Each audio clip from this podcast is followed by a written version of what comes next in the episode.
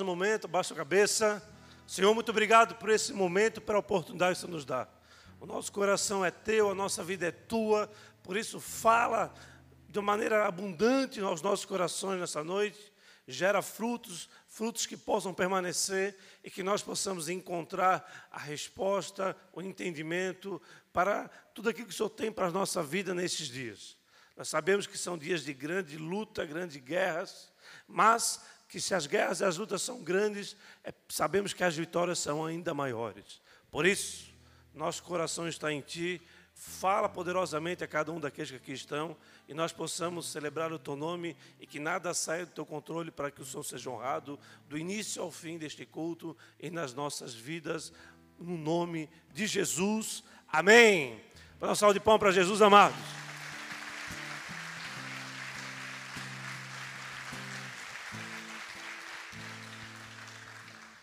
Uma pergunta que já fizeram várias vezes para mim é como é que, pastor, como é que você prepara a palavra?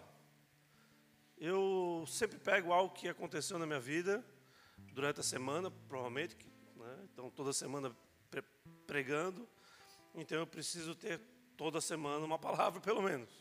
E da onde é que eu inicio? Sempre com algo que acontece durante a semana. Às vezes não é algo que aconteceu durante a semana, mas é algo que eu lembrei que aconteceu no passado mas sempre é um start, é sempre um, uma lâmpada que acende, é algo que acontece que me chama atenção e me leva à, mensagem ao qual o Senhor nos conduz no final de semana. Essa semana eu estava brincando com meu neto mais velho, Rafael, e ele vidrado em dinossauro. No momento daqueles ali, nós começamos a brincar com dinossauro. Eu fiquei brincando com ele e tivemos a ideia de ver o tamanho dos dinossauros. Então nós procuramos na internet os dinossauros, o Tiranorex, o, todos aqueles dinossauros que, tem, que ele sabe o nome de todos, né? E, e nesse momento eu dei um start. Tá, vamos fazer então é, uma comparação entre os dinossauros e o homem. Daí, por quê? Porque ele fala que é muito grande, vamos ver mesmo. Então encontrei ali uma imagem que tinha tá, vários dinossauros e um homem pequenininho do lado deles. Tinha dinossauros que eram menores do que o homem, mas tinha dinossauros gigantescos, muito maiores que o homem, que só a pata já é dez vezes maior do que o homem. Então, é, isso me chamou muita atenção, porque justamente essa comparação que muitas vezes a gente esquece de fazer diante daquilo que Deus tem para as nossas vidas. Por quê? Porque imagine se a referência fosse Deus e não fosse o homem. Se quando você pegasse a relação dos dinossauros, em vez de você colocar um homem pequenininho, você tentasse colocar Deus nessa comparação. Você não, primeiro que você não iria conseguir colocar Deus na página. Você, talvez a, a orla do manto dele já seria 10, 20, 30 maior, vezes maior do que o maior de todos os dinossauros. Nosso Deus é gigantesco. Não tem como a gente medir, não tem como a gente mensurar. A nossa mente não alcança nós, não, não, temos capacidade é, mental e, e de, de, distância, de, de tempo, de entender como que ele pode ser tão grande, de fazer com que o Sol seja minúsculo perto de outros planetas que tem na, na, em toda a nossa atmosfera. É, como, se fala? Nosso Hã? universo, talvez todo o universo, o Sol ele é minúsculo perto da, de algumas estrelas já conhecidas, quem dera aquelas que nós nem conhecemos. Então eu acredito que se nós colocássemos os dinossauros em referência a Deus, os dinossauros passariam a ser ridicularmente pequenos, minúsculos.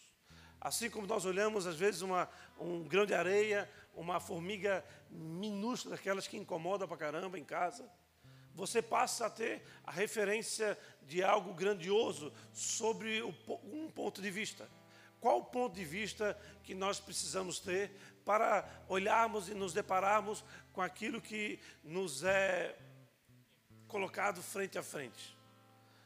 As guerras todos nós vivemos, lutas todos nós, todos nós vivemos, todos nós passamos pelos dias maus, todos nós passamos por tempestades, por dias de aflições, por dias de angústias, por dias de choro, por dias de alegria, há tempo para todas as coisas. Mas como é que você se depara com essas questões que acontecem na tua vida?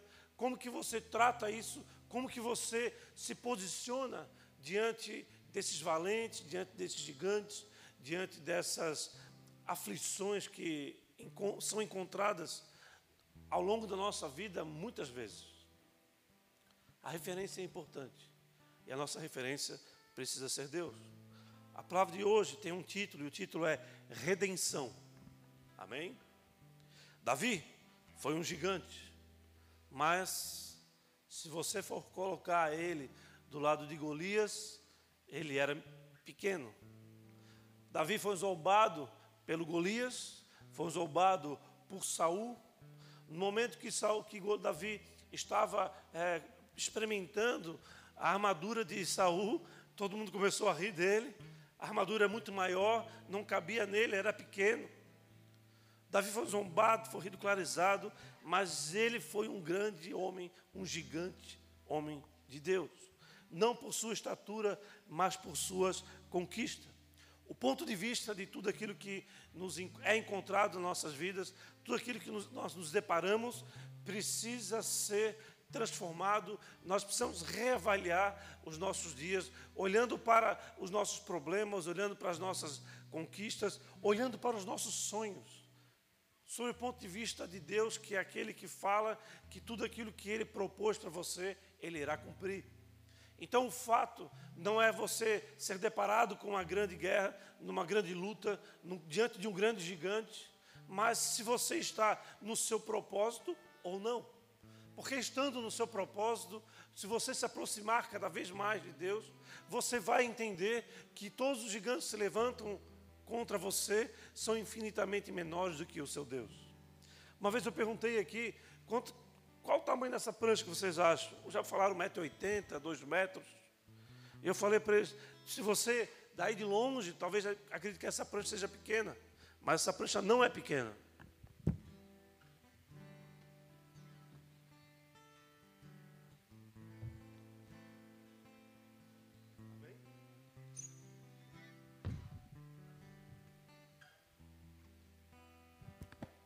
A referência faz toda a diferença.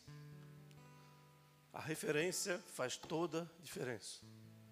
Muitas pessoas perguntam, pastor, hoje não, porque faz tempo que eu não pego onda. Mas quando eu estava no RIP, por que você não usa essas pranchas grandonas ali, largas? Não é mais fácil para surfar? Muito pelo contrário, elas são muito mais difíceis de surfar. Precisa passar passa muito mais trabalho para passar a arrebentação. Você passa, tem, muito, tem que ter muito mais esforço você vai ter que surfar em dias pequenos. Se você surfar em ondas grandes, você vai ter que ter um, um lugar de acesso ao fundo do mar para poder descer essas ondas. Essa prancha que nunca você conseguiria surfar uma onda gigante, ela é uma prancha preparada para ondas pequenas, mesmo sendo gigante.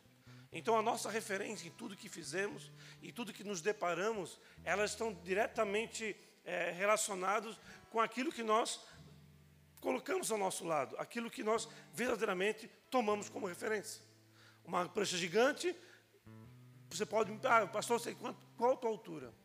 Um metro e meio? Não, eu tenho um metro e oitenta, essa prancha tem três metros. É uma prancha grande. Então, qual é o teu problema? Qual é o tamanho do teu gigante?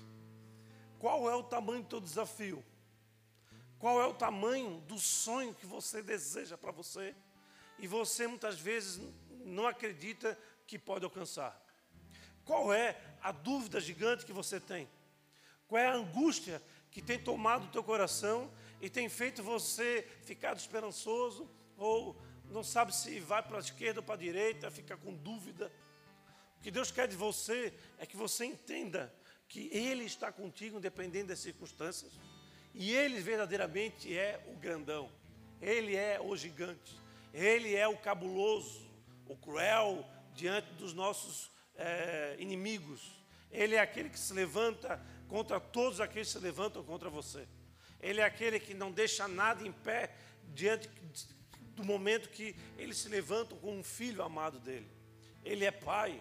Então, se você acredita verdadeiramente em Deus, você tem que ter uma visão de Deus como um Deus guerreiro, um Deus de poder, um Deus de autoridade.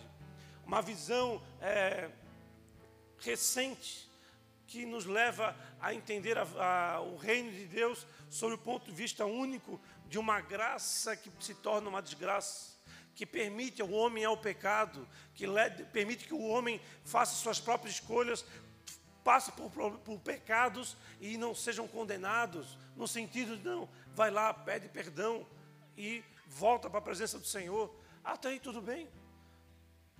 Mas o quanto nós nos afastamos dele nesses momentos?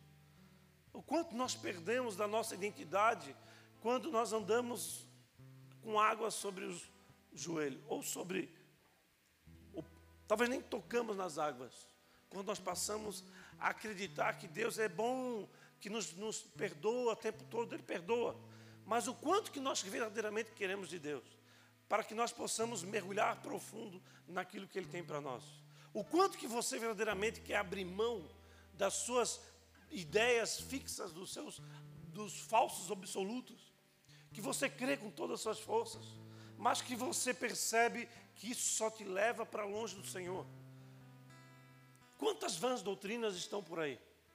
Quantos é, ensinos equivocados que talvez até de bom, boa vontade estão ensinando, mas que você tem percebido que ao longo dos anos essas pessoas que assim se submetem, elas cada vez mais elas se afastam do Senhor, passam a, a deixar de ter frutos, passam a per, per, perdem a sua identidade, ou seja, tem a sua identidade é, reprimida ou simplesmente presa, cadeada.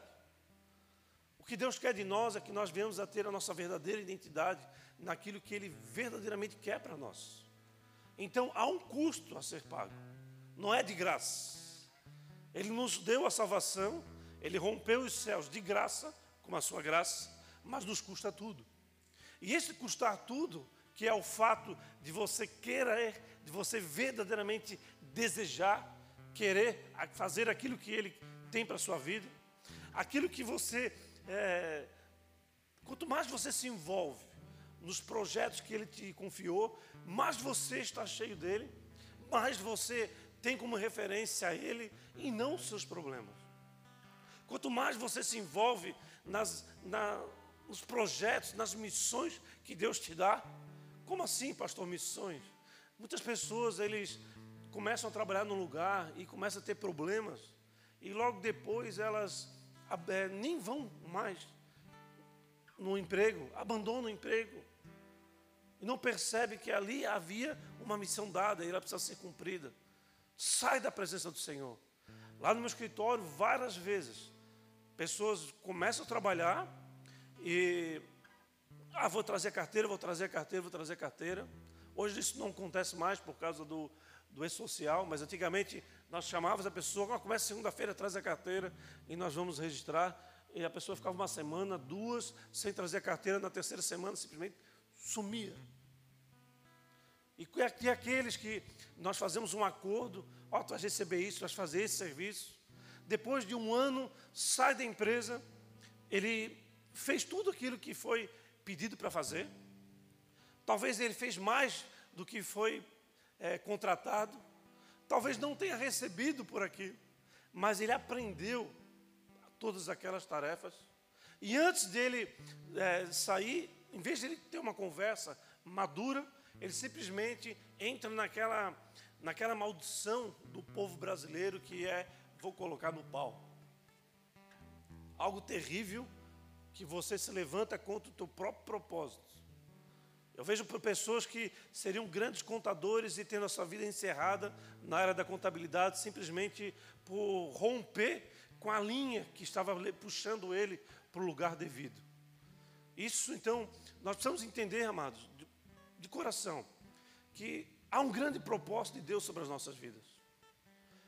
E esse propósito, ele é um propósito que irá nos levar a ter uma alegria insondável, uma paz de espírito que você não consegue encontrar em outro lugar, uma, uma, a presença de Deus na tua vida através do propósito sendo exercido, vai fazer de você uma pessoa mais sábia, uma pessoa que, mesmo passando por lutas, vai conseguir somar, mesmo estando num lugar talvez sendo explorado, mas vai conseguir aprender mais do que poderia aprender normalmente, e com isso passa a ser aquele que vai explorar o conhecimento.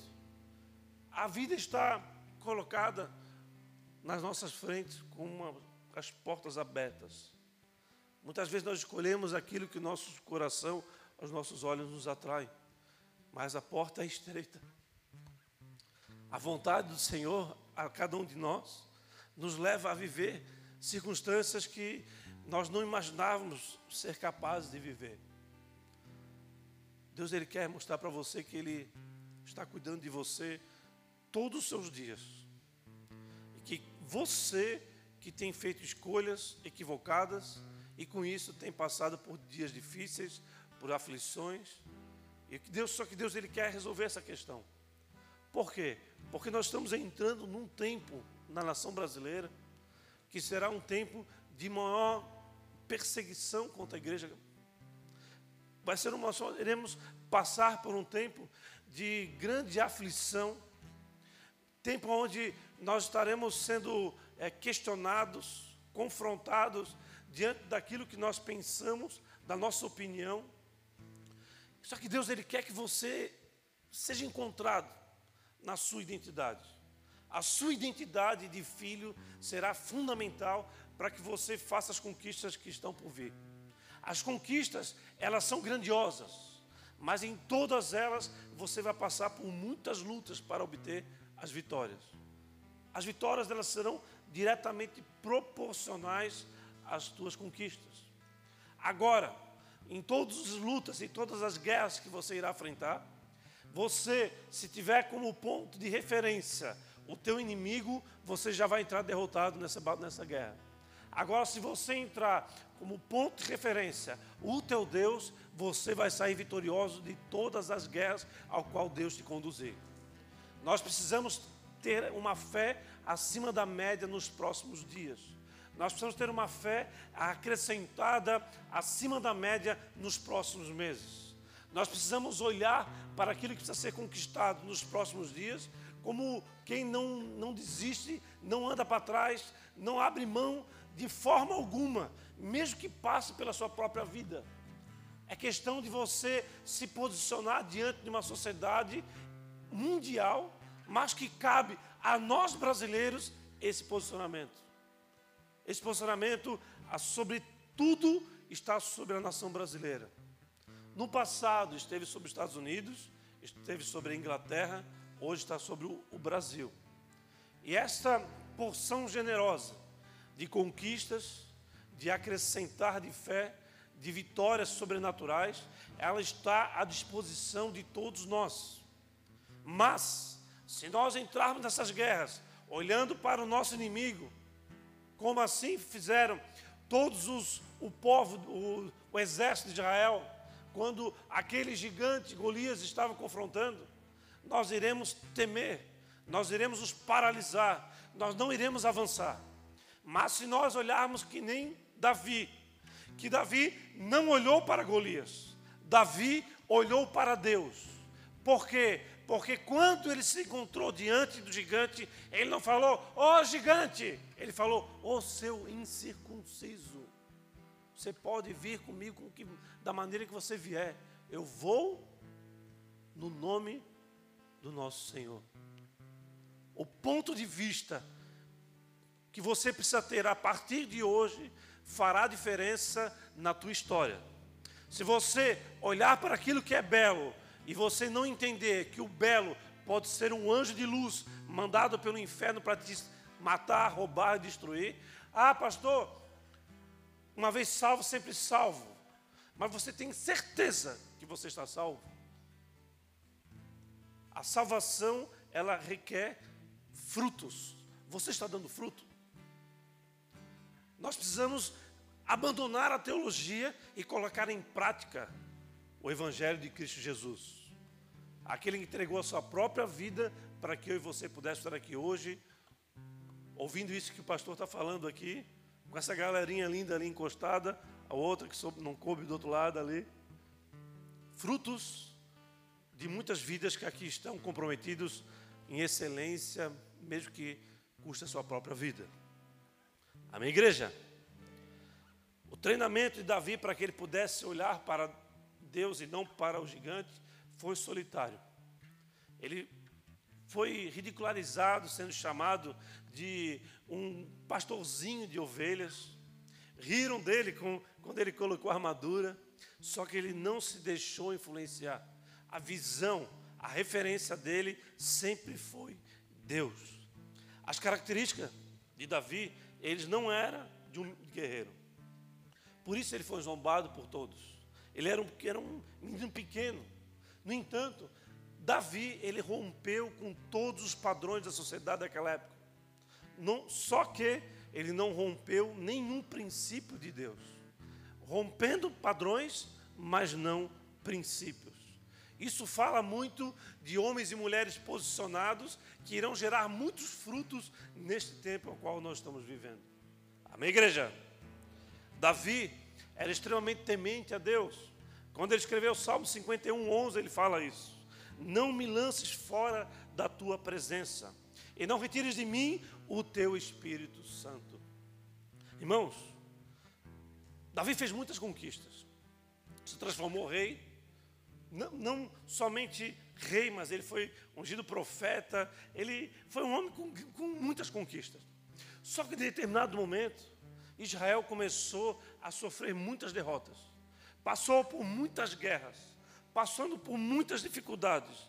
E esse tempo onde a vitória não era mais presente, eles estavam é, muitos estavam revestidos de medo, podemos dizer assim. O medo fazia parte de Israel.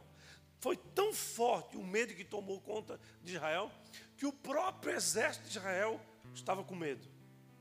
E nesse processo de, de muitas derrotas, de muitas aflições, de muitas angústias, tendo referência o inimigo e não Deus, o exército começou a sucumbir, chegou a sucumbir, ao ponto de eles começarem a fugir dos filisteus, que era um povo que eles já tinham dominado, que eles tinham já vencido, e aquele povo que não tinha capacidade de vencer a eles, eles estavam fugindo de um exército muito menor do que o exército de Israel.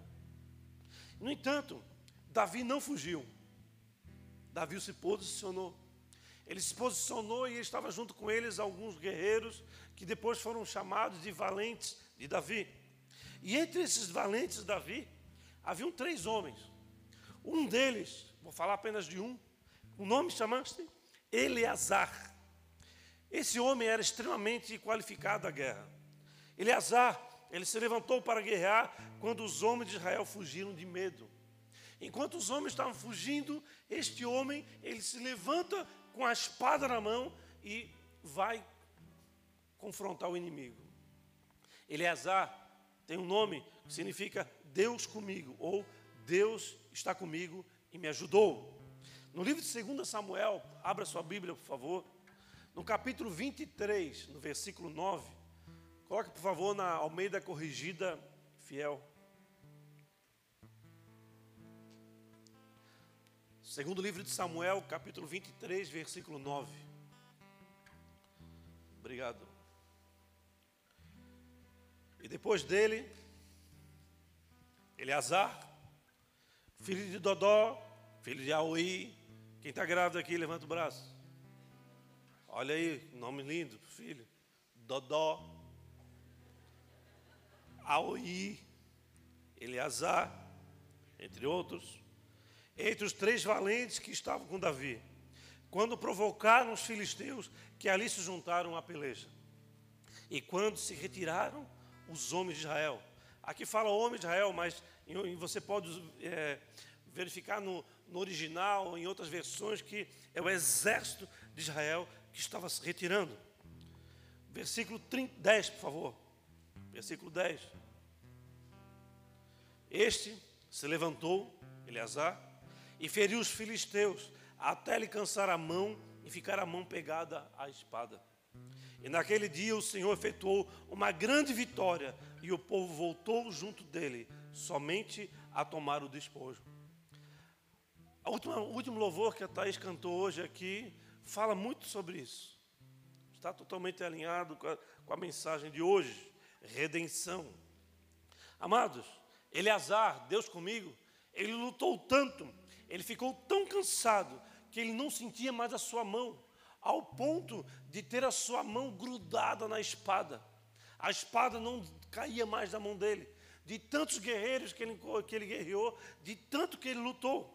E é interessante uma espada grudada na mão. É muito, é muito interessante você meditar nesse texto, porque este homem, ele representa a redenção, ele anuncia a redenção, e eu vou mostrar isso para vocês. A vitória, ela foi tão grandiosa que esse homem teve, que ele, aquele dia foi marcado por um grande livramento pelas mãos do Senhor. Ficou registrado no livro.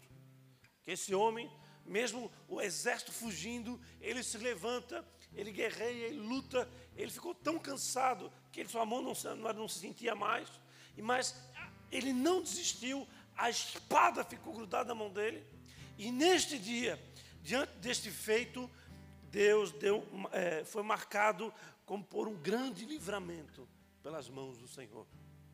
Algumas aplicações aqui para as nossas vidas neste pequeno texto e eu quero mostrar para vocês.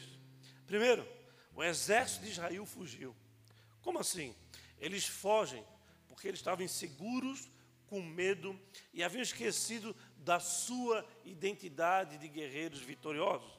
No livro de Provérbios, no capítulo 21, 31, fala o seguinte: Preparam-se o cavalo para o dia da batalha, porém do Senhor vem a vitória. A direção, amados, de Deus aqui é que nós não devemos retroceder jamais nas guerras a qual Ele nos conduziu. Em tudo aquilo que Deus tem colocado a cada um de nós, seja dias de grande aflição, de grandes angústias, nós não podemos dar um passo sequer para trás. Se Deus te conduziu, segue em frente. Lembre-se, a tua referência precisa ser Deus e não o gigante que se levanta na tua vida. Ah, pastor, você não sabe a minha conta. Você não sabe como é que eu estou devendo. Você não sabe. Amados, pode ter certeza que isso é passageiro. Eu trabalho contabilidade mais de 20 anos. Eu já vi homens extremamente endividados hoje estarem extremamente abastados financeiramente. Eu já vi homens abastados financeiramente com muitos recursos e hoje não terem nada.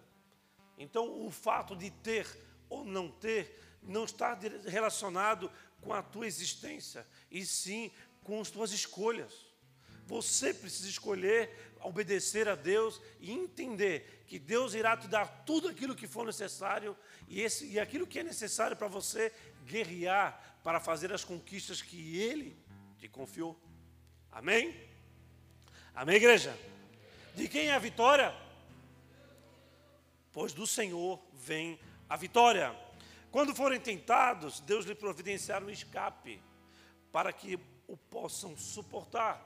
Está lá em 1 Coríntios 10, 13.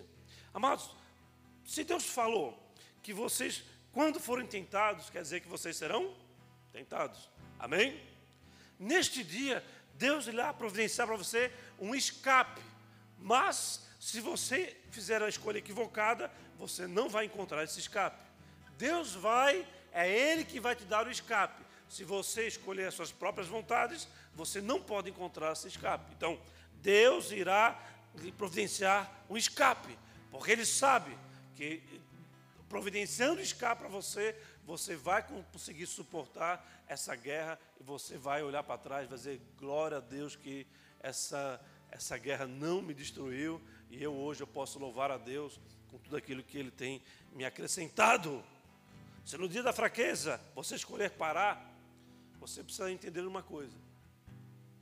Se no dia que estiver difícil, no dia que você estiver aflito, você se deparar com esse gigante na tua história e você escolher parar, sabe de uma coisa, que você não vai ficar simplesmente parado, você vai retroceder. Você não vai ficar na mesma posição. Você vai dar passos para trás, porque quando você sai da presença do Senhor, ou quando você é, vacila, você coloque em xeque a sua identidade, a identidade de guerreiro, a identidade de valente, a identidade daquele que faz aquilo que for necessário, mas segue diante do propósito que foi confiado a você. Confie em Deus, Ele sempre lhe dará um escape. No entanto, você não pode permitir que as circunstâncias da vida te paralisem. Por quê? Porque há situações, amados, nas nossas vidas que serão profundamente desagradáveis.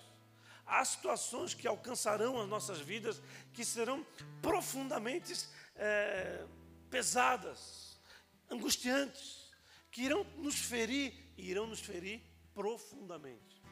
No entanto, para todas essas feridas, para todos estes dias, tem um Deus à sua disposição. Ele se multiplica, ele se transforma da forma que for necessário para que o propósito dele, não o seu, seja alcançado. Amém? Lembre-se, a sua vitória está no exercício da sua identidade. Você é filho, você tem um Deus, a sua referência é o teu Pai, esse Deus maravilhoso, e quando você olha para Ele, tudo aquilo que se levanta contra você pequenininho assim, desse tamanhozinho assim, ó. Como é que fala, meu neto? Pequenininho assim, ó. A luta chegou, a dificuldade chegou, ou está tudo beleza. Os homens, a maioria deles, está tudo certo. Eu pergunto para ele, como é que está? Tudo certo, pastor. Mas está tudo escangalhado, na verdade. Tem muito, tem muito que nós precisamos aprender. Tem muito que nós precisamos viver com experiências que o Senhor nos permite viver. Para que nós não venhamos a falhar no dia necessário da vitória. Talvez Deus te dê uma derrota pequena para você entender que você é capaz, porque lá na frente é uma vitória gigante à sua disposição, e por você ter tido a experiência pequena, você foi capacitado à vitória grandiosa. É tempo para todas as coisas. Nós não somos, amados, escravos do medo. Nós somos filhos de Deus. Amém? No livro de João, capítulo 16, versículo 33, no finalzinho do versículo, fala que Jesus fala que no mundo teríamos aflições. Mas, amados, por que, que o exército de Israel estava fugindo? Porque ele simplesmente estava olhando para o gigante dos filisteus. Não o gigante Golias, que não estava mais ali, mas para a, a destruição que eles faziam, amedrontava os povos. Eles eram muito cruéis. Então eles sabiam que se eles entrassem em Jerusalém ou na, no acampamento deles, eles iriam fazer muita destruição. A crueldade deles era, era a propaganda deles. Mas a, a propaganda do povo de Israel era as vitórias acima de vitórias a partir do momento que eles estivessem colocando o Senhor em primeira visão, em primeira mão. Mantenha, amados, os seus olhos no Senhor. Vou ler de novo, vou falar de novo, quer dizer. Mantenha os seus olhos no Senhor. Mantenha os seus olhos no Senhor, porque isso irá fazer diferença na sua história. No meio da angústia, amados, no meio dessa fuga, dessa aflição que o povo estava vivendo, havia um homem que se levantou e foi para cima em guerra. Ele não estava olhando para os filisteus. Ele simplesmente foi para cima, se levantou e foi obter a vitória. Foi o mesmo que aconteceu com Davi. Davi não olhou para os homens. Davi olhou para Deus e foi lá e atingiu uma pequena pedra naquela cabeçona gigante de Golias. Imagina a testa do gigante. Então não era muito difícil errar. E ele sabia disso. Ele havia sido treinado com a funda na guerra dos, dos, dos ursos, dos leões. A palavra de Deus, amados, ela é maravilhosa. Está conectada de Gênesis e Apocalipse numa única figura: Jesus. Jesus estava lá no, no jardim do Éden andando a palavra de Deus fala que a voz de Deus andava sobre o jardim, querendo conversar com Adão e Eva. Quem é a voz de Deus? Jesus. Havia um quarto homem na fornalha. Quem era aquele quarto homem? Jesus. Ah, Jesus estava em todos os lugares. E aqui, Eleazar foi um tipo de Jesus. Vou mostrar para vocês isso, em nome de Jesus. Segunda aplicação, Eleazar cansou. Por que eu estou falando isso? Amados, quem de nós não cansa? Quem de nós não tem o dia de, de estar cansado, de não querer sair da, de casa, de não querer fazer, de não querer trabalhar, ou de, sei lá, de não querer fazer algo que precisa ser feito? Todos nós nos cansamos. Principalmente quando nós guerreamos com a mesma espada, ou na mesma atividade por muito tempo. Ah, pastor, eu sou, sei lá, professor há 20 anos. Você vai falar, pô, mas eu já estou cansado de aturar aquela galerinha. Pô, só agora. Uhul. Tem gente com seis meses já está aturado, já está por aqui. Mas, amados, quando alguém tem propósito, ele vai se cansar, mas ele vai se cansar quando ele já estiver na mesma função por muito tempo.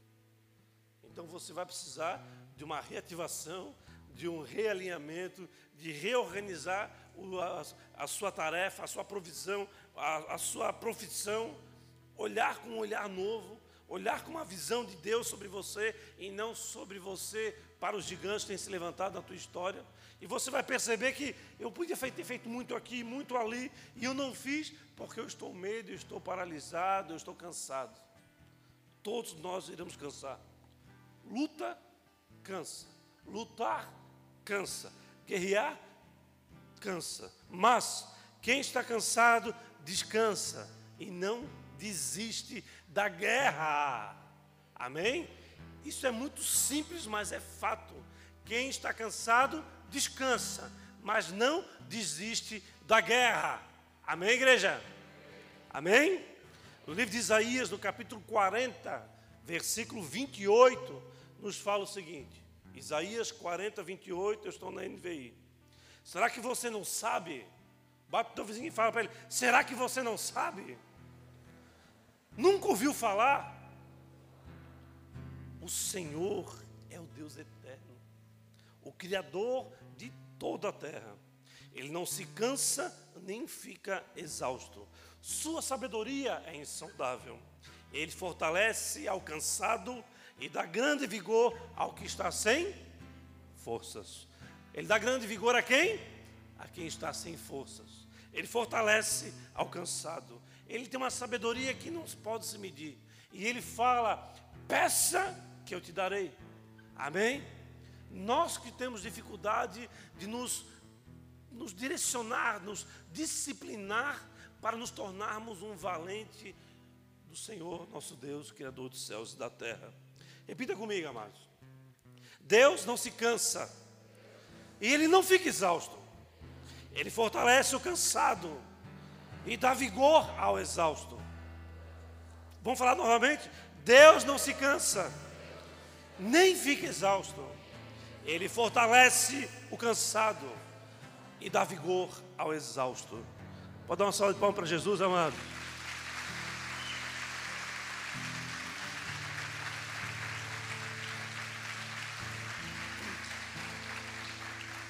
Maior erro que nós cometemos, sabe qual é? Quando nós estamos na guerra, queremos descansar. Quando nós estamos enfrentando a maior guerra, é paulada de tudo que é lado, é gigante de tudo que é lado, nós queremos, ah, não, vou tirar uns dias para mim. Sabe o que vai acontecer? O inimigo vai falar para o McDonald's, vai comer trios, vários Big Mac lá, Coca-Cola, refrigerante, vai ficar bombadão, gordinho, claro, né? A artéria vem entupida, mas ele vai vir mais forte e você está descansadinho. Quando você voltar, o gigante aumentou de tamanho. Por isso, no dia da guerra, não é tempo de descansar, é tempo de ir para cima, é tempo de confiar no Senhor, é tempo de tomar a sua espada e ir para cima do teu inimigo, ter Deus como referência e obter a tua vitória, que seja no braço, mas no braço do teu Senhor. Amém? Glória a Deus. Lembrando que naquele dia grande, ah, houve um grande livramento dado pelas mãos de Deus. Eleazar cansou, mas ele não parou de guerrear. A terceira aplicação, a espada colou nas mãos de Eleazar. Aqui está a redenção. Por quê? Quem é a espada? Quem é a espada? A espada, amados, nada mais é do que a palavra de Deus, correto? Quem é a palavra de Deus? Quem é o Verbo? Jesus. Agora faço uma pergunta para vocês: O que colou a espada na mão de Eleazar? O que colou a espada, ou que colou a figura de Jesus na mão de Deus comigo? Eleazar. Sabe o que colou a espada na mão de Eleazar? O sangue derramado. O sangue derramado, coagulado, depois de, grandes, de grande tempo, ele, ele serve como uma cola. O que colou a espada na mão de Eleazar foi um super bonde? Foi um durepox? Foi uma cola de contato? Não, foi o sangue que coagulou nas mãos do Senhor. O sangue derramado. Foi o sangue derramado que nos redimiu. O que, que é ser redimido? O que, que é redenção? Redenção é o ato de resgatar o escravo do poder opressor. Redenção é um termo usado para a compra da liberdade de um servo ou de um escravo. Por que, que Eleazar comprou a, comprou a liberdade de um escravo? porque o povo de Israel estava escravo do medo. E, já, e Eleazar, no poder de Deus na vida dele, na certeza de um propósito, na, na, na sua coragem, na sua, no seu coração destemido, ele avançou e conquistou a guerra e libertou aquele povo da escravidão do medo. Hoje, nós somos livres para entrar na presença do Senhor o véu se rasgou. A redenção do sangue derramado de Jesus nos comprou, ou seja, nós somos dele.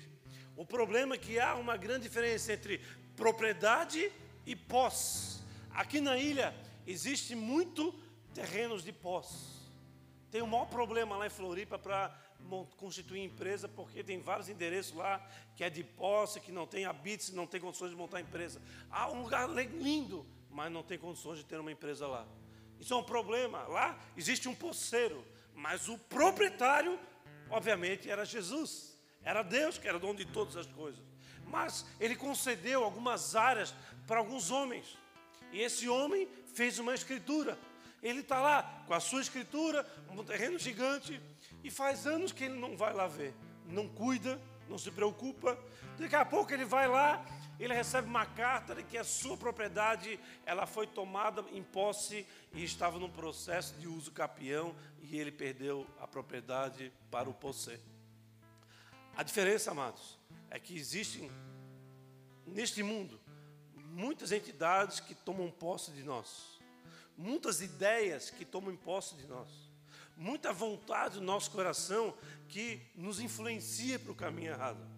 Há muitas questões que vêm à nossa mente e ao nosso coração que nos permitem andar por derrotas simplesmente por mantermos escravos daquilo que nosso coração deseja. Que a nossa mente permite ser derrotado. O sangue derramado. O fato, o ato de resgatar o escravo da mão poderosa do opressor.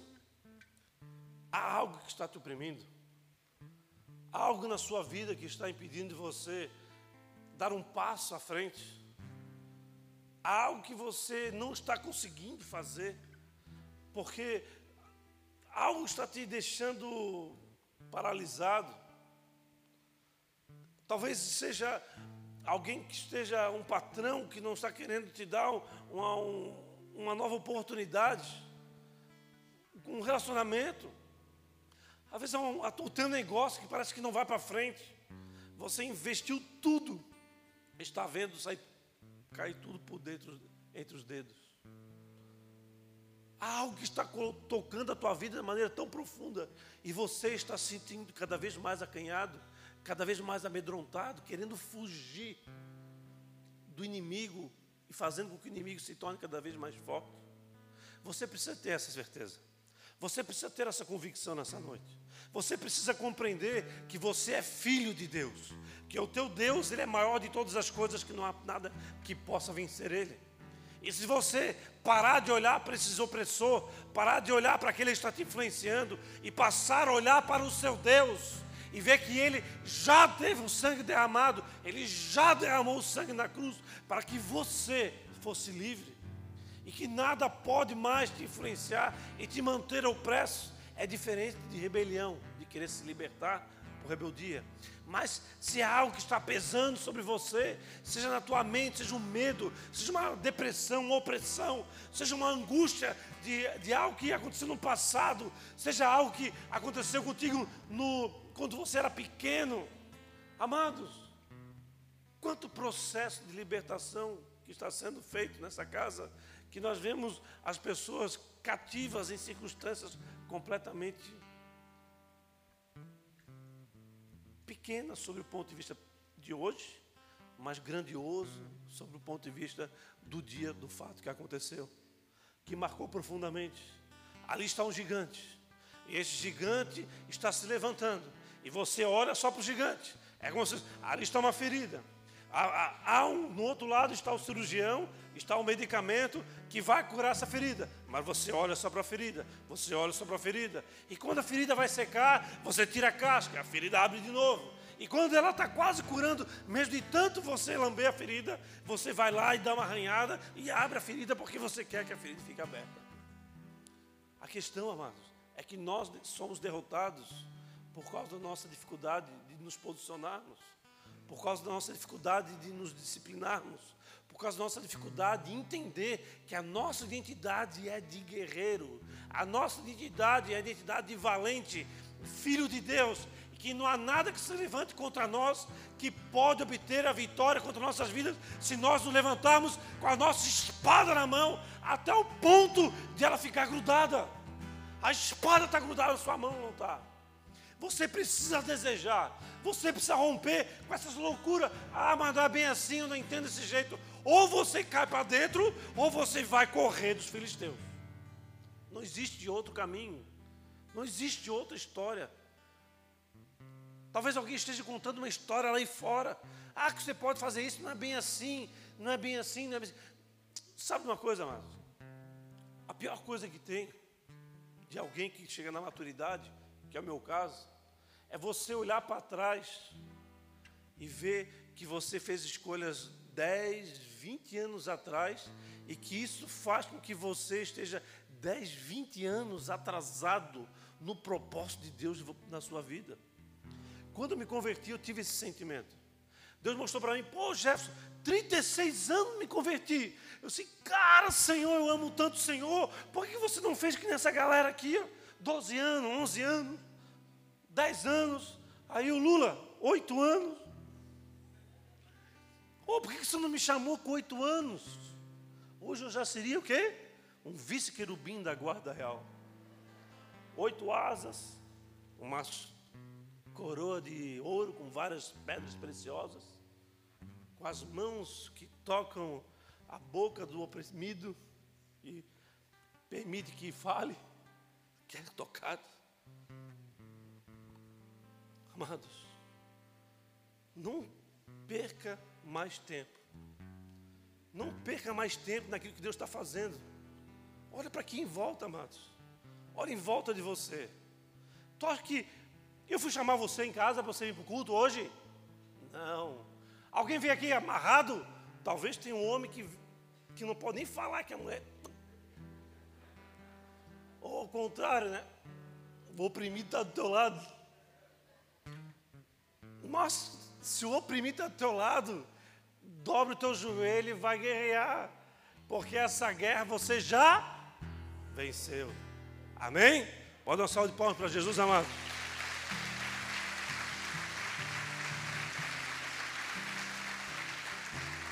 O Redentor vai te fortalecer. Não há nada que Ele não possa fazer na sua vida que Ele querendo não aconteça. A quarta aplicação, amados, naquele dia o Senhor efetuou um grande livramento. Quem é que enfeitou, quem efetuou o grande livramento? O Senhor. Ah, eu pensei que fosse Eleazar. Quem efetuou o grande livramento naquela noite, naquele dia, foi Deus, não foi Eleazar. Aqui uma frase que eu repito muitas vezes. A transpiração é sua, mas a inspiração é de Deus. Amém? Você que precisa transpirar, você que precisa lutar, mas quem dá a vitória é o Senhor. É Ele que vai te inspirar. 2 Coríntios, capítulo 4, versículo 8, nos fala o seguinte: De todos os lados somos pressionados, pressão de tudo que é lado, mas não desanimados. Nós não podemos nos permitir ser desanimados. Nós não podemos permitir olhar para a luta e acreditar que não há mais solução. Assim, se você colocar referência em Deus e não no teu problema. Ficamos perplexos, mas não desesperados. Eu fui, fui ver o que é essa palavra perplexo. É tão difícil de entender essa palavra que eu nem encontrei. Perplexo, assim, nossa, ficar perplexo, uau. Ficamos, o que é perplexo? Alguém sabe o que é perplexo? Ninguém sabe. Só se olhar no dicionário. Hã?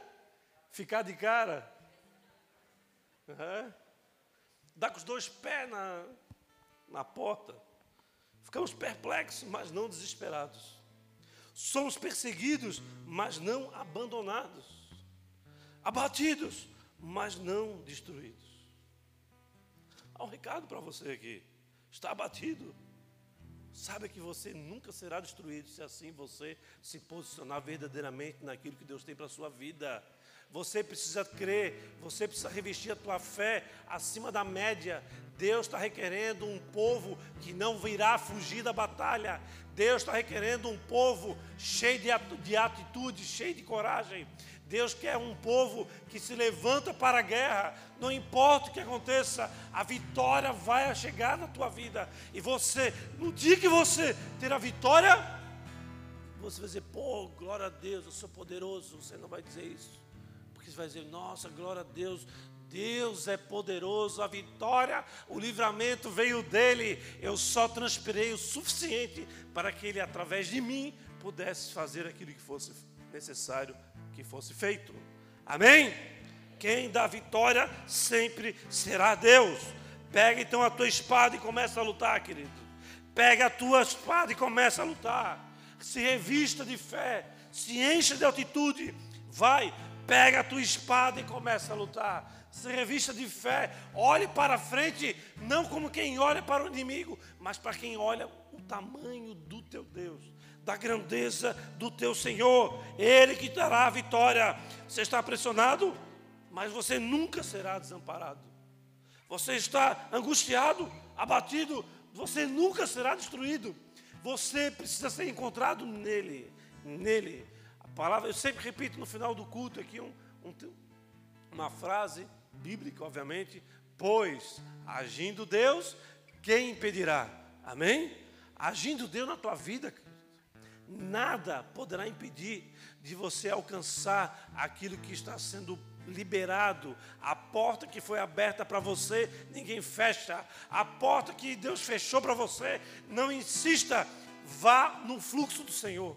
Há uma grandeza de Deus sobre a sua sobre o propósito divino de você. E você muitas vezes fica colhendo migalhas. Eu te coloco uma mesa neste dia, eu que servi você, eu que pus a mesa, vem e se assente na mesa comigo. Amém? Amém, igreja? Usa a fé e combata vá atrás da vitória. No livro de Romanos, capítulo 10, 17, fala o seguinte: a fé vem pelo ouvir a mensagem, e a mensagem ouvida mediante a palavra de Cristo. Uau, mas olha aqui. Muita gente fala, ah, a fé vem pelo ouvir, glória a Deus. Mas a mensagem é ouvida mediante a palavra de Cristo. A fé vem pelo ouvir, e o ouvir vem pela palavra. Quem que é a palavra? Jesus, o Redentor, aquele que vive. Ouça então, levante-se e lute. até que a mão fique presa à espada. E nesse dia que você será encontrado com a sua, com a sua espada grudada na sua mão, sedento às conquistas que Deus te deu, você verá a grande vitória que Deus irá te conceder. O livramento virá dele. Por isso você precisa ficar esperto, você precisa ficar ligado, você precisa estar entender que a sua fé precisa ser colocada em prática. E a fé colocada em prática só é exercida por aquele que sabe a sua identidade de guerreiro. Você é valente do Senhor, não é? Você crê no Senhor ou não crê? Se você é valente de Deus, você crê no Senhor, você a tua fé cresceu porque você está ouvindo a palavra, a palavra de Cristo Jesus. Você está nesse camburão. Nós estamos tudo num camburão aqui. O inimigo pode vir, pode vir com 12, pode ver que for, nada vai nos alcançar, porque quem está nos protegendo é o Senhor. Mas quando nós nos levantarmos, todos aqueles que se levantaram contra nós ficarão pequenos, porque a nossa referência sempre será o nosso Senhor, Criador dos céus e da terra, o grandão, o gigante, o maravilhoso conselheiro.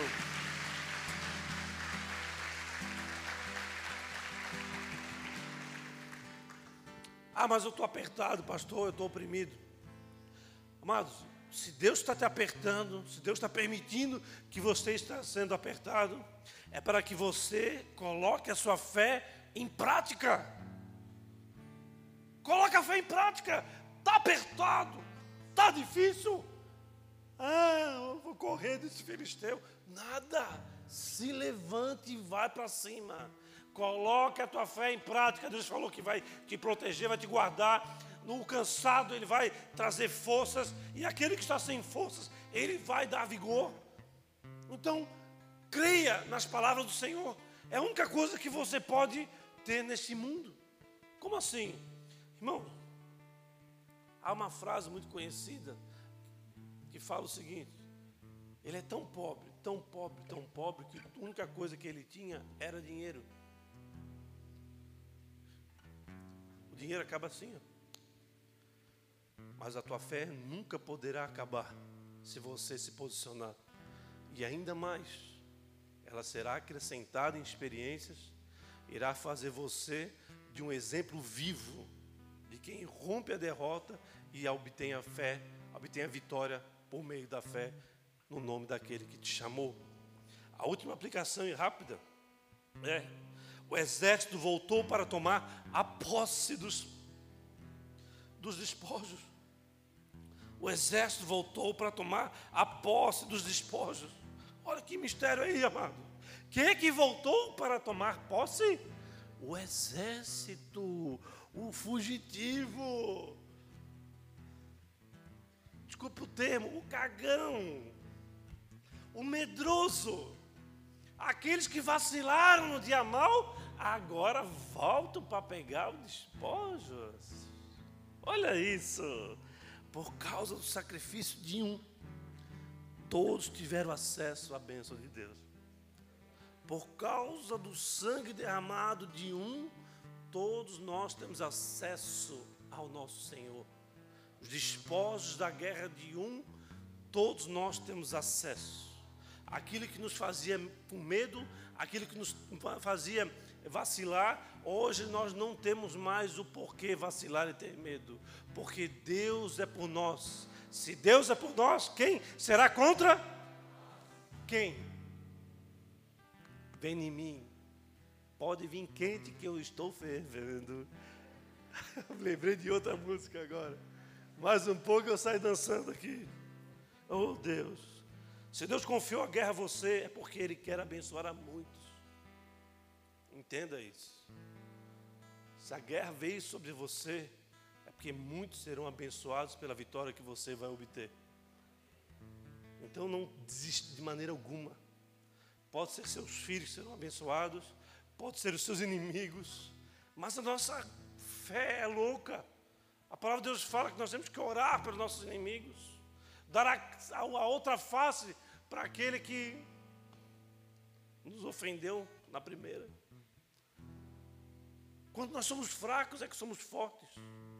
Quando nós estamos destruídos, que nós somos acrescentados. Quando nós estamos pequenos, é que nós somos grandes. Quando nós achamos que não somos nada, é que nós somos fortes e somos tudo aquilo que o Senhor quer que nós viemos a nos tornar. Há um confronto de, de caminhada nessa, nessa, nessa mensagem de Cristo. A conversão não é assim, ah, eu era assim, agora sou assim. Não. A conversão é de verdadeiro caminho. Caminhava desse jeito e agora eu caminho de outro jeito. Por quê? Porque estou entendendo a mensagem da cruz. Eu sou alguém que foi resgatado da escravidão. Qual que é a escravidão que você foi resgatado? O que te oprimia? Eu já falei para muitos aqui, quando eu era pequeno, na idade deles, a escravidão que eu, que eu vivia, sabe qual era? É que eu era feio. Eu já falei para vocês todos. Isso, amados, isso é uma, é uma coisa, era muito forte na minha vida. Tanto é que eu ouvia minha mãe falando que eu era feio para a vizinha. E eu olhava, eu, aquilo ali me machucava demais. Eu, eu, eu ficava mal porque eu estava no colégio como ele. Imagina, eu sou o feio da escola. Todo mundo ali olhar para mim, eu, eu sou mais feio. E a minha cabeça não era constituída ainda. Eu olhava para aquilo, eu ficava mal. A minha mãe me chamou de feio. Eu, amados, eu, eu sempre falo para vocês. Eu me libertei disso quando eu tive certeza que eu era feio. Foi quando eu disse, não, senhor, não tem mais nada a ver com isso. Se eu sou feio, se eu não for. Eu, eu teve um dia que eu, não, eu consegui ter essa revelação. Por quê? O que, que adianta ser bonito se quando eu tiver 50 anos vou estar careca? O que é importante é ser bonito por dentro, não é? Eu era lindão, tanto é que eu casei com essa maravilhosa mulher. E você? Quão belo você é por dentro? Que muitos aqui, barbaridades. Antigamente era o Michael, hoje nem Michael é mais. Coitado do Michael, ele está aí o Michael. Está lá em cima. Antigamente era só o Michael que fugia da nossa verdade. Homens feios e mulheres bonitas. Mas ele era o. Mas eu, esses dias eu vi que tinha um casal aqui que era assim também diferentão. Ele era bonitão. E ela mais ou menos. Eu não vou falar o nome, porque senão depois eu apanho dela, né? Mas olhar, cara, o cara é uau, bonitão pra caramba, bicho, olha só. Amados, sempre haverá um que irá se levantar, amados. Sempre haverá um esse um não seja talvez um homem, mas sempre haverá uma atitude sua que irá fazer a diferença. Sempre será uma guerra que você vence na sua mente, que será aquilo que vai fazer com que você obtenha a vitória, e essa vitória abençoe a família toda, a, a vila toda, a rua toda, a galera toda, não importa. O importante é você viver os propósitos eternos e ser feito um filho amado, que tem identidade de destemido. Tem uma palavra que eu sempre falo, que é uma palavra que não existe. Não existe. Eu vou, já, mand, já até mandei para o Michels, para botar lá no dicionário. Indesistível. Não existe essa palavra. Existe a palavra que é aquele que desiste, mas indesistível você pode procurar que não existe. No, no, dicionário informal, se você for olhar lá, existe uma, uma comunicação minha. Precisa colocar a palavra indesistível num português, nem que seja informal. Por quê? Porque nós, homens, filhos de Deus, valentes e guerreiros, nós somos indesistíveis. Nada pode nos fazer desistir da guerra que Deus nos confiou. Nada pode fazer com que nós venhamos a desistir daquilo que Deus colocou sobre mim, sobre você. Se, se a guerra é grande, é porque a vitória é grande. Se a guerra é grande, a vitória é grande, mas os despojos não só serão grandes, mas irá abençoar muitos, aqueles inclusive que te abandonaram. Seja tu uma bênção.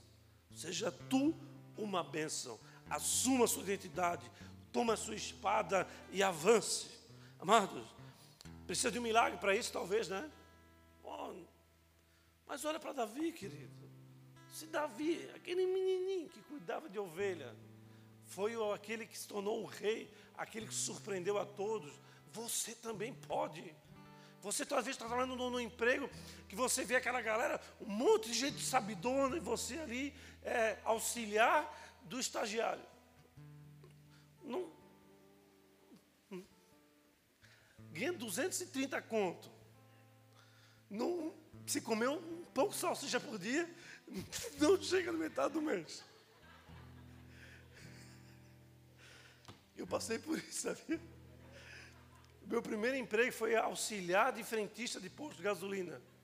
Na metade do, do mês, eu comia pão com almôndega de manhã, que eu acordava, começava às 5 horas da manhã, comia o pão com almôndega, chegava na metade do mês, eu tinha que pegar dinheiro com a minha mãe emprestado para poder pagar a conta no final do mês. Amados, seja indesistível, não importa o que aconteça, se levante, Deus quer um, um exército com a espada grudada na mão. As guerras virão, mas se elas vêm, é porque Deus te confiou a elas. Se Deus te confiou a elas, é porque Ele sabe que você pode vencer.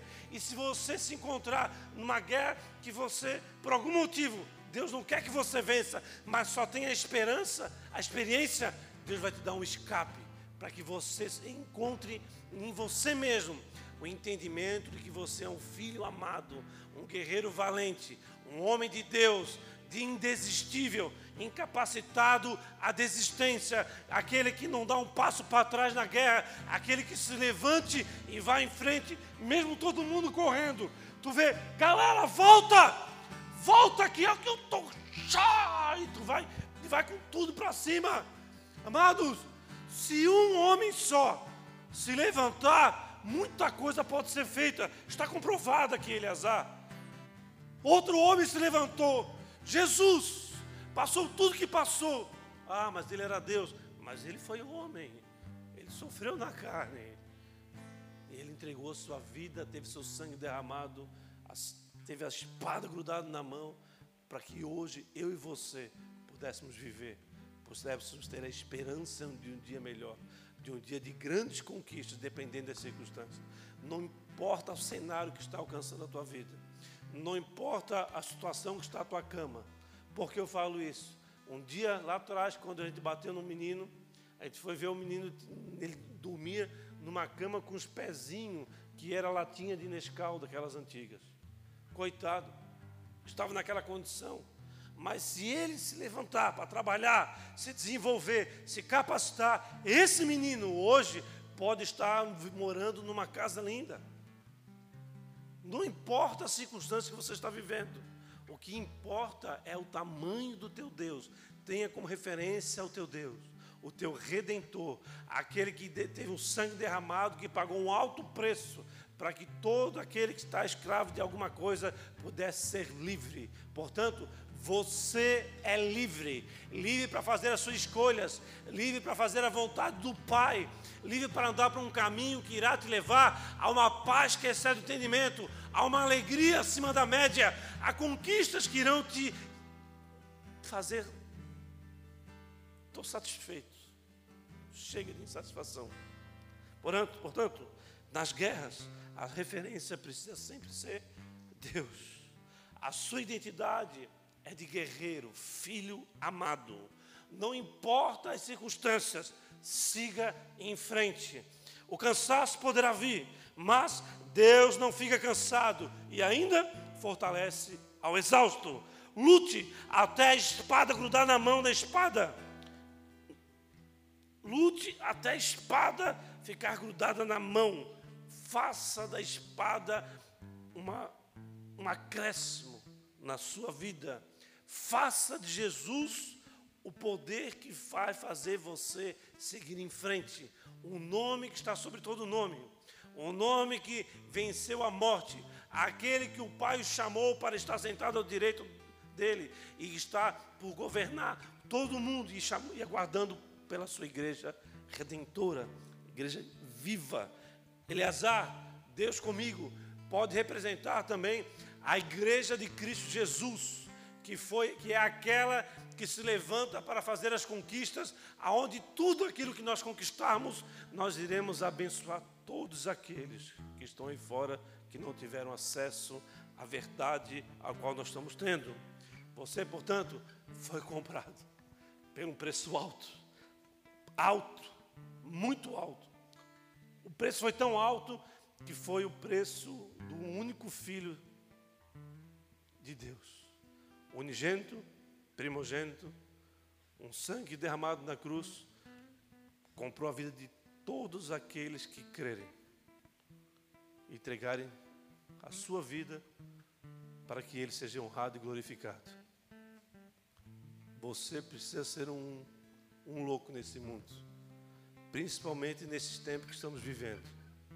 Se você se permitir ser influenciado pelos gigantes que estão aí fora, pelo gigante do teu coração, o gigante da tua mente, por aqueles que estão aí por te influenciar, você vai viver dias de aflição sem a presença de Deus. Mas se você permitir que Deus te conduza e te fortaleça, você vai obter vitórias que você mesmo vai ficar surpreso. Porque essa vitória não será dada por sua capacidade, mas elas virão pelo grande livramento nas mãos do Senhor. Amém? O Redentor vive, ele é Jesus. As boas novas, a verdade, a palavra, o Verbo. Gênesis, Apocalipse. No meio há muitas histórias e muitas delas estão falando sobre você. E as que não estão falando sobre você, está falando sobre Jesus. Por isso, você debruce no manual de sabedoria que Deus te deu. Se há uma luta, uma dificuldade, as respostas já estão aqui. E as que não estão aqui, busque Ele e Ele irá te responder. Talvez o próprio silêncio dele já será a resposta de que você não deve seguir por esse caminho, ou não. Ele vai te responder, não sou eu. Eu sou a menos um homem que foi levantado para ser pastor dessa igreja.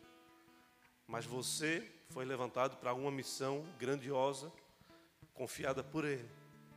Por isso, se apegue a ela, tenha ela grudada nas suas mãos e obtenha vitória. E essa vitória irá abençoar a muitos que estão ao seu lado.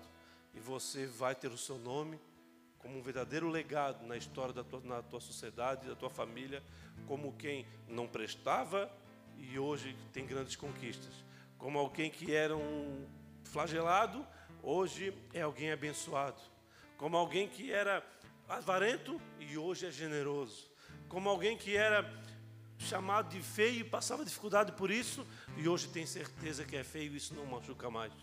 Então não importa o que aconteça contra você, não importa o que fizeram de você, não importa o, a quanto você já foi abandonado, quando você já foi machucado. O que importa é que há um Deus gigante que serve de referência para você em todas as batalhas e em todas elas você vai sair vitorioso se você olhar para Ele. Ele irá te direcionar, Ele irá te governar para obter todas as conquistas necessárias para que o nome dEle volte a ser glorificado por você. Amém? Baixa a cabeça, feche seus olhos, amado.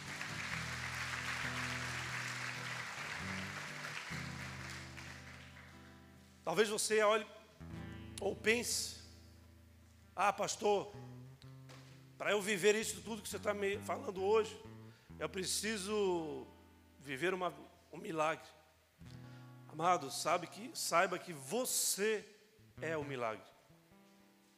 Se você precisa de milagre, não, não, não, não, não, não. Você é o milagre. O milagre para acontecer precisa o quê?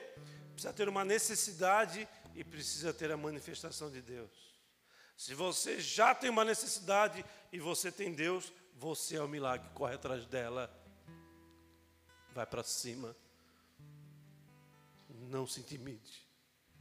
Há um grande livramento está por vir na tua vida uma grande bênção está por vir sobre a tua vida, e essa bênção não só irá vir sobre você, mas irá sobreviver sobre todos aqueles que já um dia deram as costas para você, te abandonaram, te rejeitaram, te criticaram, te condenaram, te chamaram de Zé Bíblia, te chamaram não sei o quê, de crente, toda essa besteirada de quem não tem sabedoria ou então não conhece a verdade.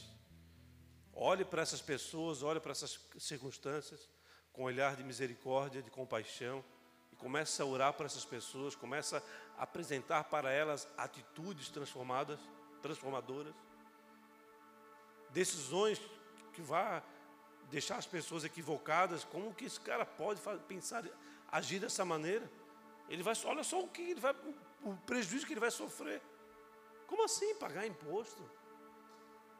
Amados, há um custo alto para ser um servo, um filho de Deus. Mas esse custo representa uma vida gloriosa na presença do Senhor. Uma vida de que, mesmo estando fraco, você é fortalecido, mesmo estando sem força, Deus derrama sobre você vigor suficiente para você não desistir da guerra, para você não desistir da batalha até ser encontrado vitorioso. Que o Senhor possa agir na vida de cada um de vocês de maneira tão forte, tão poderosa, que todas as mentiras que você acreditava, elas possam ser jogadas para o mais profundo dos abismos.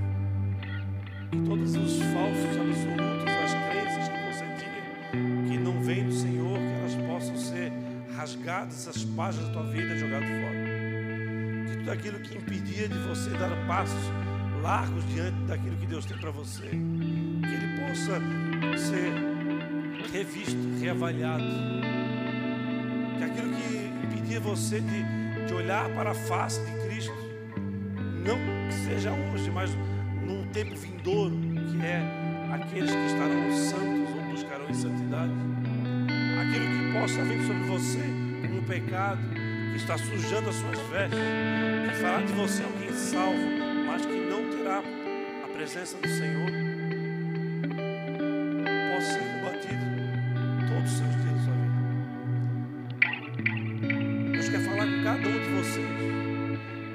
Podemos perder mais tempo. O tempo está se apertando. As circunstâncias estão aí. Muitas coisas irão acontecer nos próximos dois meses. Até o dia 7 de setembro nós terminamos o, o, o ciclo de Shemitah. Iniciaremos um ano de Shemitah. Por isso, está difícil. Não se arrede, não arrede o pé. Está complicado persevere, permaneça na guerra. Pegue a espada na mão e lute. Não desgrude ela de forma alguma. O sangue derramado foi o que, que grudou a ela. Por isso, permaneça, permaneça, permaneça, permaneça. Não olhe para o lado sequer, ande em frente. Os inimigos virão, os intimidadores virão, aqueles que vêm te influenciar a tomar decisões equivocadas eles virão. O dia mal virá, mas a alegria vem pela manhã. O teu Deus, Ele está aguardando pela sua decisão, pelo seu posicionamento. Por isso, decida-se por Ele, faça dele verdadeiramente o Deus da sua vida. Se Ele é Deus para você, você precisa adorá-lo, você precisa submeter a Ele. Você precisa colocar a gestão da tua vida nas mãos dele, naquele que conhece o teu futuro. É sábio agir assim. Por isso, não abandone o posicionamento. Não corra por medo, aflição, por falência, por circunstâncias equivocadas, por tempo mau. Não arreta o pé. Ao contrário, se levante e parta para a guerra. A guerra, ela já foi conquistada na cruz. Porque ela, Deus obteve a vitória para você. Sabia? Sabia ele? Ele quer fazer com que você seja um, um maluco dessa geração. Não que você sairá aí dando cambalhada, não. Mas que você vai tomar atitudes que a sociedade caída que nós temos aí fora vai se surpreender com a sua capacidade de se posicionar de maneira diferente e adequada. Talvez você entrou aqui pela primeira vez. Ou você está aqui já há algum tempo e tem estado em tempos difíceis, não consegue se decidir para nada, Mas hoje Deus quer que você tenha a coragem de se decidir para dar início a um novo tempo na tua vida. Um tempo de ser feito filho de Deus. Um tempo de encontrar a sua identidade de guerreiro, de valente, de quem não desiste, de quem não teme. Se temer, teme a Deus, teme a perder a presença do Senhor. Deus é Pai e Ele irá acrescentar na sua vida nesta noite a partir desta noite. Se você aqui está com coração quebrantado ou aflito, está querendo se alinhar com o teu Deus, se você quer reconhecer o teu Deus como o teu Senhor, você precisa fazer uma oração pública. Por isso, levanta a sua mão aos céus. Aqueles que estão aqui que não pode ficar com a cabeça baixa, não tem problema. Mas se você está aqui e quer entregar sua vida para o Senhor, levanta a sua mão aos céus como quem está com a espada na mão, certo e convicto daquilo que vai fazer. Por isso, Deus coloca nas suas mãos essa noite a certeza da eternidade, a certeza de quem anda por um caminho que só Ele é capaz de conceder. Que Ele fale profundamente no teu coração, que Ele seja aquele que irá te acrescentar em sabedoria, autoridade, poder, força. Ah, não tem mais vigor? Deus derrama vigor. É uma noite de nós avançarmos. É uma noite de nós somos encontrados certos de que pode ser o que for. Eu permanecerei na presença do Senhor pela minha vida toda. Se você está aqui com as mãos levantadas, se você não levantou a mão por algum motivo, faça essa oração comigo. Repita comigo. Senhor Jesus, Nesta noite. Nessa noite. Me levanta minhas mãos a ti. Eu levanto as minhas mãos a ti. Como alguém está rendido. Como alguém que está rendido. Diante do Redentor. Diante do Redentor. Pai. Pai. Senhor. Senhor. Deus. Deus. Jesus. Jesus.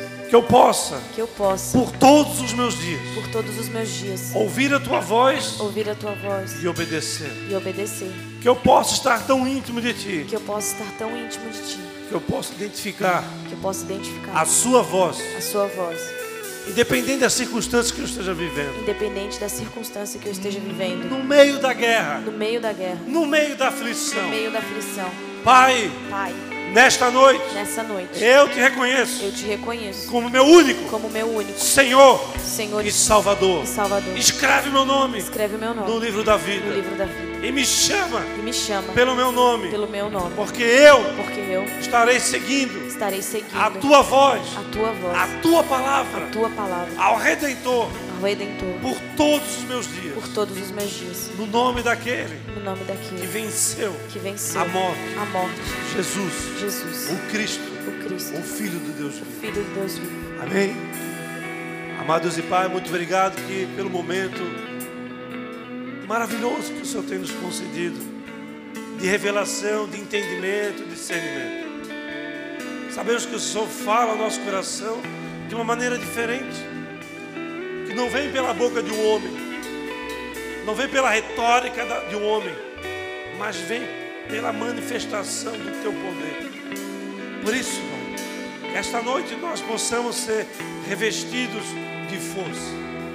Se cada um daqueles que aqui estiver sem forças, com vontade de desistir, que esta noite você receba do Senhor uma força acima da média, uma autoridade para seguir em frente, um desejo de se levantar e enfrentar o gigante que se, que se levanta contra você. E neste dia você estará com seus olhos fitos no Senhor, e então a sua referência será Deus e não aquele que se levanta contra você. Que nós, como igreja, possamos ser usados para apresentar esse Senhor a você, aqueles que aqui se encontram.